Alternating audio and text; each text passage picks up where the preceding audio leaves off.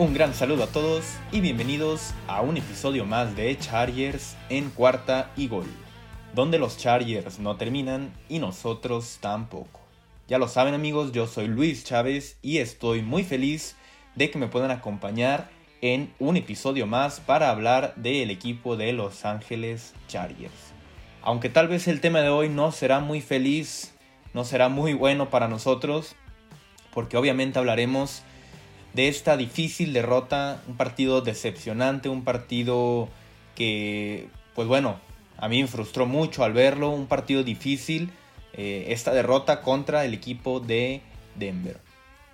La verdad es que un, un, partido pues difícil, no tan difícil de leer, pero difícil de digerir, porque fue muy claro lo que sucedió en este juego, ¿no? Sucedieron muchas cosas que el equipo tendrá que tratar de corregir ya en esta recta final porque quedan partidos, algunos partidos más sencillos que otros, bueno, más bien, algunos partidos menos difíciles que otros, vamos a decirlo, porque mm, se viene un cierre bastante complicado. Todavía quedan tres partidos divisionales, uno contra cada equipo. Queda mm, también un partido contra Cincinnati, que ya hablaremos de él la próxima semana. Será muy complicado este partido. Y bueno, todavía por ahí dos partidos que se ven un poco favorables contra Texans y Giants. Pero todo esto para tratar de tener un mejor récord que, que, los equipos como Denver y Raiders, que ya hay un triple empate en esta AFC Oeste, ¿no? 6 y 5 es el récord que, que, tienen eh, tanto Chargers como Denver como los Raiders. Los Chargers siguen siendo segundo lugar por este récord divisional de 2 y 1. Pero ya está todo muy cerrado. Kansas con un récord de 7 y 4. Creo que esta división se va a definir en la última semana, obviamente. Así que los Chargers ya no se pueden permitir tener este tipo de partidos, pues tan, ¿cómo decirlo? Pues tan frustrantes, tan que el equipo no, no reacciona. Creo que un partido complicado, ya lo vamos a analizar en un momento, qué, qué sucedió tanto en la ofensiva como en la defensiva. Pero así está el panorama para los Chargers en lo que resta de la temporada. Todavía quedan estos partidos que eh, ojalá y, puedan posicionar a los Chargers en, en, la búsqueda de este comodín, que en este momento todavía siguen siendo el séptimo lugar de la conferencia, siguen teniendo este boleto a la postemporada. Pero la, la conferencia americana está todavía muy, muy abierta. Solamente hay dos equipos para mí que, que, están completamente eliminados, como lo son los Texans y los Jaguars. Pero de ahí en más, todos están muy cerca y todos los, los equipos tienen posibilidades, ¿no? Así que será, será complicado a ver, a ver cómo cerramos este, este año, esta temporada. Pero, pues bueno, aquí estaremos para poderlo analizar y poder platicar sobre ello.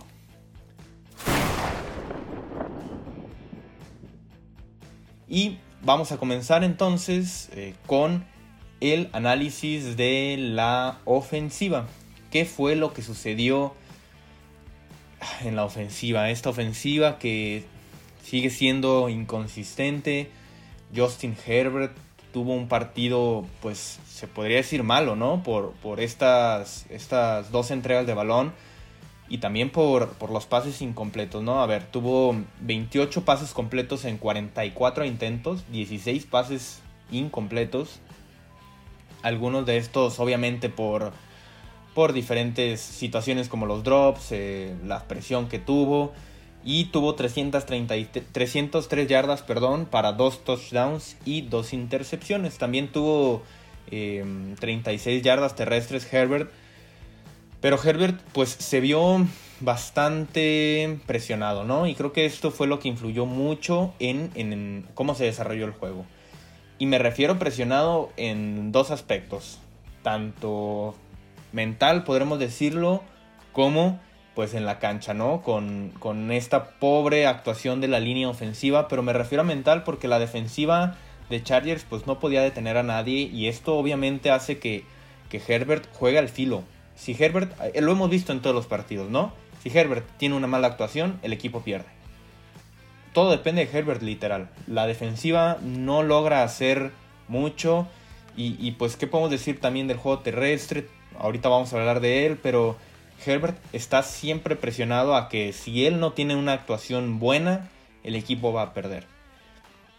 Así que a fin de cuentas, eh, creo que un partido complicado para Herbert, ciertas lecturas que no logró hacer.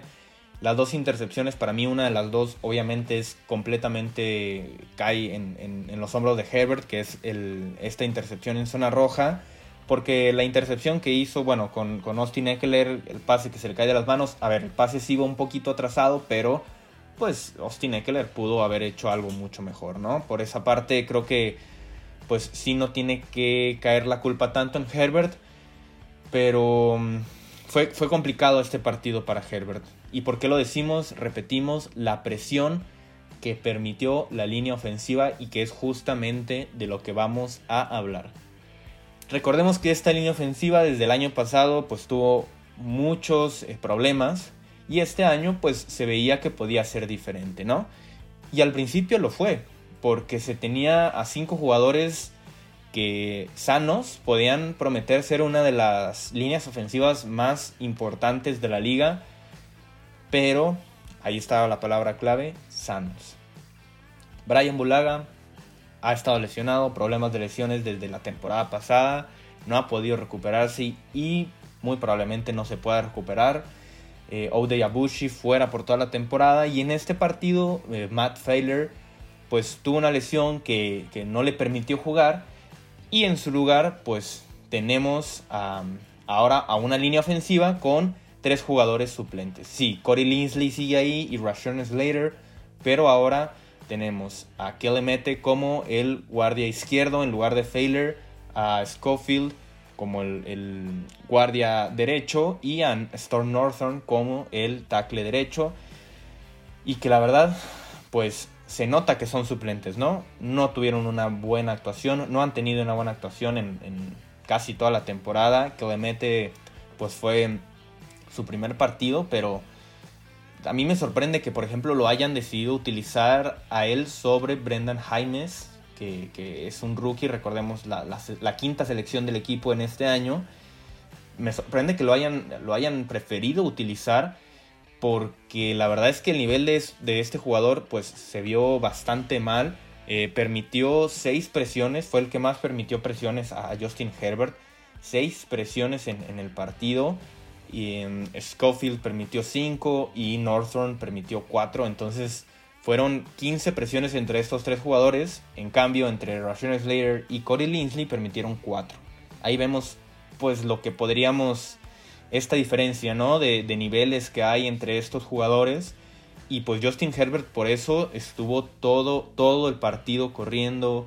Eh, estuvo siempre presionado. No podía plantarse para hacer buenos pases. A ver, no estamos excusando a Justin Herbert. Pero pues sin lugar a duda todos lo sabemos, es, un, eh, es un factor que influye bastante, ¿no? Cuando un coreback no, no, puede ser bien protegido por su línea ofensiva y esto también impactó al juego terrestre y es a lo que vamos, ¿no? El juego terrestre que no se pudo utilizar en todo el partido. Austin Eckler solamente tuvo 31 yardas, tuvo más Justin Herbert. Justin Herbert tuvo 36 y Eckler solamente 31 yardas. Joshua Kelly solamente tuvo un intento de acarreo para 5 yardas. Y esto, pues, ¿qué nos quiere decir? Nos quiere decir bastantes cosas. La primera es que la, línea ofensiva pues no estaba funcionando y no, no había forma de que pudieran correr a través de esta línea ofensiva. Pero también nos quiere decir pues este, esta falta de ataque terrestre, esta falta de complemento que tiene Austin Eckler. Porque Joshua Kelly ahora fue el que tuvo más snaps. Justin Jackson no tuvo ni siquiera un snap que se supone, se supone es el running back 2, imagínense ustedes. También Larry Roundtree no ha podido aparecer. Entonces, no puede hacer todo Austin Eckler. Incluso sabemos que Eckler es un jugador que lo pensaban más utilizar, por ejemplo, para situaciones de pase, ¿no? Para hacer este, este ataque explosivo. Claro, también es un corredor, pero pues no es un, un corredor de tres downs y, Austin Eckler pues ha tenido que tomar este papel porque mm, de ninguna forma lo han podido apoyar ninguno de sus compañeros corredores, ya dijimos eh, Joshua Kelly, ni, ni Larry Roundtree, ni Justin Jackson. Así que mm, por esa parte mm, es preocupante. La verdad es que es preocupante porque no hay forma de, que, de que Eckler, pues cada vez está haciendo esto mucho más predecible, ¿no? Es a lo que voy. saben que, que Eckler va a ser el jugador que, esté ahí y, pues bueno, no, no creo que, que esto pueda ser bueno de ninguna forma. Así que el equipo pues tendrá que, resolverlo porque si no, pues esto será lo que seguiremos viendo, ¿no? Eckler con muy poca eficiencia en, terrestre, sabemos que por, pase pues sí tiene mucho más eh, que, decir, pero pues a fin de cuentas no es, no es algo eh, que, que pueda salvar del todo al equipo, ¿no? Y pues bueno, ¿qué más podemos hablar de esta ofensiva? Em, Mike Williams tuvo 4 recepciones en 8 targets para 39 yardas, una actuación muy normal. Keenan Allen, que sigue siendo el, arma fundamental de este ataque, con 7 recepciones para 85 yardas. Em, creo que eh, es, es, un jugador muy importante para Herbert, que ha sabido, pues obviamente esta química ya la tienen, pero en momentos importantes siempre lo busca Herbert y creo que hasta cierto punto es bueno, pero también puede afectar, ¿no? Eh, Keenan Allen, de esas recepciones, tres fueron para primero y diez. Pero por lo mismo, muchas veces Herbert, em, pues podemos decir que solamente se enfoca a Keenan Allen en situaciones importantes, ¿no? Y esto a veces puede nublar un poco el, panorama de Herbert de solamente ir a buscar a, a Keenan Allen eh, pero bueno, a fin de cuentas ha, sido una buena actuación de Allen en las últimas semanas. Y la, ofensiva, la ofensiva tuvo, eh, vamos a, hablar aquí de, lo que sucedió con, las series ofensivas, ¿no? Ya hablamos más o menos de, las, de, todo lo que vimos con Justin Herbert, con la línea ofensiva, con el ataque terrestre, también con el ataque aéreo. Pero algo bien importante, bueno, que para mí fue muy importante, fueron los drives del equipo, ¿no? Cómo terminaron. Sobre todo el ritmo que tuvieron. En la primera mitad, pues fueron primero 2-3 y fuera y después esta, esta cuarta oportunidad que, no logran convertir para después, bueno, hacer el touchdown, ¿no? Y en la segunda mitad, pues empieza la, la segunda mitad con un gol de campo fallado, después la intercepción de Herbert en la zona roja y después el pick six que le hacen. Entonces no se puede permitir la, ofensiva no sacar puntos, ¿no? Eh, tal vez, eh, bueno, el pick six ya fue en territorio rival, ya estaban en territorio rival, pero no estaban en zona roja. Pero sobre todo el, la, la entrega de balón en downs de la primera mitad, un gol de campo pudo haber ayudado tres puntos el, gol de campo fallado, pues bueno, otros tres puntos. Y la, intercepción en zona roja, que pues pudo haber terminado en un touchdown. Ya son, ya, ya estamos hablando de 13 puntos, ¿no? El doble de lo que hizo el equipo en el partido. Así que, pues errores muy puntuales en la ofensiva. De, no poder. Em, de no poder tomar los puntos, de no poder eh, sumar al marcador, que claro que va pesando, ¿no? Ya cuando vas en el cuarto cuarto y solamente tienes 7 puntos, pues la, la losa se hace mucho más pesada para la ofensiva y para Justin Herbert en general. Pero bueno, creo que la, la, ofensiva ya ha mostrado que tiene con qué trabajar, ha tenido malos partidos, veremos cómo lo puede resolver eh, pues Brandon Staley y compañía. Encuentra el podcast de tu equipo favorito y descubre lo más importante de tu próximo rival aquí, en Cuarta y Gol. Bucks sale cabalgando de Indianápolis. Brady consigue su novena victoria sin derrota sobre Colts y continúan al frente del sur de la Nacional. Jets, con todo y turbulencias, regresan a Texans a la realidad. Zach Wilson está de vuelta y le da la victoria a New York 21-14. Dolphins liga su cuarta victoria en fila.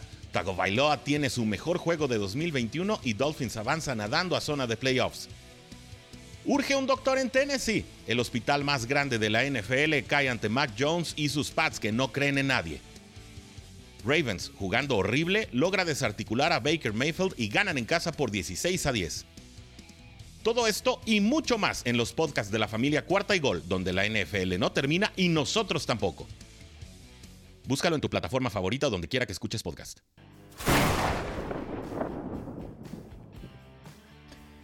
Y ahora vamos a pasar a lo que sucedió en la defensiva. Esta defensiva, esta defensiva que no para a nadie por la carrera, sabemos todos que es la debilidad. Ahora permitió 147 yardas terrestres en 33 acarreos. Le corrieron a los Chargers. Incluso fueron más eh, jugadas de, de, mm, Fueron más jugadas terrestres que jugadas aéreas, ¿no? Imagínense ustedes. 4.5 yardas por acarreo permitieron, es muchísimo. Javonte Williams, pues que tuvo 14 acarreos para 54 eh, yardas. Melvin Gordon, 17 acarreos para 83 yardas. Y, pues con, esto es imposible, ¿no? Eh, tratar de, de, meter a tu ofensiva en ritmo. Me refiero a, que la defensiva de Chargers pues no puede parar al equipo rival y, a fin de cuentas pues no permite tampoco que la ofensiva entre en ritmo. Creo que aquí algo que, se me hizo muy importante fue que regresaron Jerry Tillery y Christian Covington. Y no es que se me haya hecho importante porque fue algo bueno. Creo que, a ver, la semana pasada entre Joe Gaziano y Braden Feoco, pues tuvieron una muy buena actuación contra el juego terrestre de, de Pittsburgh y en, este, en esta ocasión creo que se habían ganado el derecho a tener más snaps, pero pues Brandon Staley decidió no hacerlo así. Gaciano solamente estuvo en 15 snaps y Braden Felco en 7 de, 62 snaps totales, ¿no? De la defensiva. Entonces, creo que Jerry, Tillery, perdón, y, Christian Covington, pues a fin de cuentas, mm, pues sí, no, no creo que sean, son, sean unos jugadores que ya podamos considerar como inamovibles, ¿no? Creo que Gaciano y Feoco se habían ganado pues ese derecho a jugar más snaps y ya de ahí tomar, ¿no? Decir, bueno, fue igual de malo o, tuvieron una muy buena actuación otra vez, pues ya empezarles a dar el lugar de titular. Pero bueno, creo que lo más importante de esta defensiva, Joy Bosa y eh, Derwin James, ¿no? Joy Bosa tuvo seis presiones al coreback. Y, creo que a fin de cuentas es un jugador que siempre va a ayudar y que siempre mete esta presión al coreback para, para tratar de que cometa errores. Y Derwin James, para mí, pues el jugador más importante de los Chargers en este partido, ¿no? Derwin James, el que lo hace todo. Lo vimos jugando en blitz, presionando al coreback, eh, en jugadas de, terrestres, en jugadas de pase también, haciendo tacleadas, la intercepción que hizo, los pases defendidos. Bueno, Derwin James, un muy, muy buen jugador. Creo que mm, con él, pues sí podemos estar tranquilos, ¿no? Porque es un jugador que ya comenté, lo hace todo. Este golpe que le da a Teddy, Bridgewater, que, lo hace salir un, pues casi todo un cuarto, ¿no? Entero. Em, creo que Derwin James está jugando muy, muy bien y, ha tenido una muy buena actuación. Por otro lado, como ya comentamos, pues Jerry Tillery y Christian Covington, mala actuación. Stephen Campbell, este cornerback, también tuvo una mala actuación, le completaron mm, algunos pases importantes. No es que le hayan completado muchos pases, pero en, situaciones puntuales, en terceras oportunidades, pues lo buscaban a él, ¿no? Creo que, claro que va a, afectar muchísimo la, ausencia de Asante Samuel Jr. Y, Michael Davis, pues mostrando un nivel intermitente. Y creo que lo más importante... Eh, y, lo que más afectó al equipo fue lo que le permitieron hacer a los Broncos en terceras oportunidades. Habíamos dicho en el, en el análisis previo al partido que era la mayor debilidad de los Broncos en la ofensiva. No completaban terceras oportunidades. Eran un equipo, eran de los cinco peores equipos eh, tratando de completar terceras oportunidades. Pero del otro lado, los Chargers eran uno de los peores equipos en permitir conversiones en terceras oportunidades, ¿no? Entonces se combinaban estas dos debilidades de los equipos, pero a fin de cuentas, como ya lo saben, fue mucho más eh, fuerte la debilidad de los Chargers, porque en este partido la ofensiva de Broncos se vio como, como la mejor, ¿no? En, terceras oportunidades tuvieron 8 de 11 eh, conversiones en terceras oportunidades. Así es muy difícil eh, ganar un partido. Y, algo que puede parecer extraño es el total de yardas permitidas a los Broncos. Solamente le permitieron 302 yardas en total, tanto por pase como por juego terrestre, a los Broncos. Creo que por esta parte la defensiva, pues sí no logra detener, pero, pero a fin de cuentas, pues no hace tampoco un trabajo tan malo, porque incluso algo, una estadística que a mí me voló la cabeza, eh, entre los receptores importantes del equipo, o sea, Tim Patrick, Jerry Judy y Cortland Sutton, cada uno solamente dos recepciones permitidas. Seis recepciones entre estos tres grandes jugadores, imagínense, ¿no? Ah, yo, yo me quedé así como, ¿cómo es posible que un equipo de sus que, a sus tres mayores receptores del equipo le permitan solamente seis, em, seis recepciones, pues termine perdiendo, ¿no? Y a Noah Fant solamente tres recepciones también. Bueno, creo que muy claro esto que nos dice. Pues el equipo de Denver se dedicó a correr, correr, correr, correr, correr. Fueron em, fueron productivos, fueron eficientes, lo lograron, así que eh, a fin de cuentas esto sumado al pick six que le hacen a Justin Herbert, pues eh, logran, logran poner los puntos eh, en el marcador, ¿no? Y creo que, bueno, con esto ya terminando el análisis de lo que pasó en el partido, podemos concluir que mm, mientras el equipo no, no corrija eh, ciertos, ciertos defectos, creo que va a ser muy complicado seguir avanzando. Obviamente se van a ganar partidos eh, en lo que resta de la temporada, se van a perder también. Y, a ver, no es el fin del mundo todavía. Los Chargers tienen en sus manos el, su boleto a, la postemporada. Pero eh, creo que sí va a ser complicado buscar llegar más lejos con, con estas deficiencias, ¿no? cuando los equipos saben perfectamente lo que, que solamente corriendo te van a, ganar el partido, creo que todo se vuelve complicado. Y, los Chargers con esta falta de profundidad en el roster, ¿a qué me refiero? Pues si te falta ya tu, guardia y, se ve la actuación de, toda la línea ofensiva con, con estas, em, pues sí, con, estas ausencias de, los jugadores de la línea ofensiva, pues se ve que, los suplentes de los Chargers son de un nivel muy malo.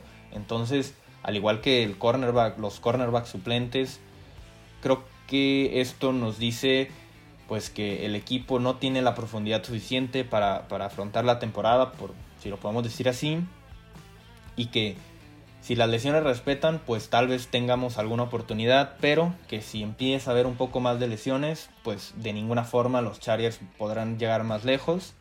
Y por último, pues obviamente mientras no conviertas en puntos tus series ofensivas, pues va a ser imposible ganar, ¿no? A fin de cuentas, los Chargers tuvieron mejor eh, producción que los, que los Broncos, tuvieron más yardas en todo el partido, obviamente más yardas aéreas. Creo que el, problema de los Chargers fue no haber convertido eh, en, puntos ¿no? todas sus series ofensivas. Les agradezco mucho que nos hayan acompañado. Recuerden que nos pueden seguir en nuestras redes sociales para hablar de, todos estos temas. Eh, um, a mí me pueden encontrar en arroba luischavez08 en Twitter y a la cuenta de este programa en arroba cuarta y gol Chargers. Es importante que nos ayuden ahí a compartir los episodios, a también comentar, todos ya saben que todo esto nos hace crecer y pues bueno, para poder nosotros en un futuro seguir ofreciéndoles este contenido y claro, mejorar, mejorar, porque siempre eh, de alguna forma se puede mejorar esto. Como ya dije, les agradezco mucho y recuerden estar al pendiente porque los Chargers no terminan y nosotros tampoco. Cuarta y gol.